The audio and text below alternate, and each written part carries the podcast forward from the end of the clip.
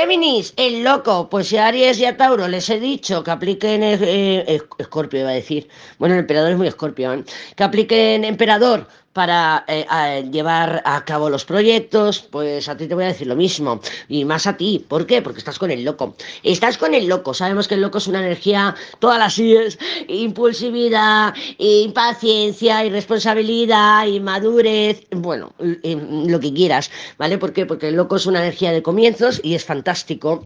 Sí que es verdad que durante estos próximos días, con esa torre y viniendo de la luna, o estos próximos días, o has estado viviendo estos últimos días, pues mucho meneo. Que dices, mira, me ha venido por aquí, me han doblado por allá, y ahora me se me ha girado por aquí. Y estoy desesperada, desesperada, ¿por qué? Por generarme estabilidad, por querer alcanzar un objetivo, por querer llegar al final, a la meta final. Pero mm, cuidado, ¿vale? Cuidado porque no solo todo lo que reluce y todavía creo que faltan por llegar informaciones, eh, desvelar situaciones, o sea, todavía falta que esa luna muestre su magnitud. ¿En qué? En cosas que no han sido reveladas. Entonces, si tienes que tomar decisiones radicales de vida o muerte, vamos a ponerlo un poquito dramático, ¿no?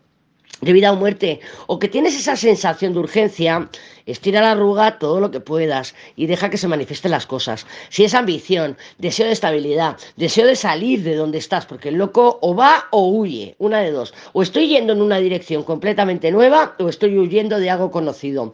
¿Vale? Entonces, mm, o vas o huyes de una situación, cuidado, cuidado. Tú puedes estar pensando durante estos próximos días que vas a que sí, ya lo consigo, me falta el paso final, más riesgo. Mm, cuidado, cuidado porque eso de me arriesgo, me tiro a la piscina, no está bien aspectado.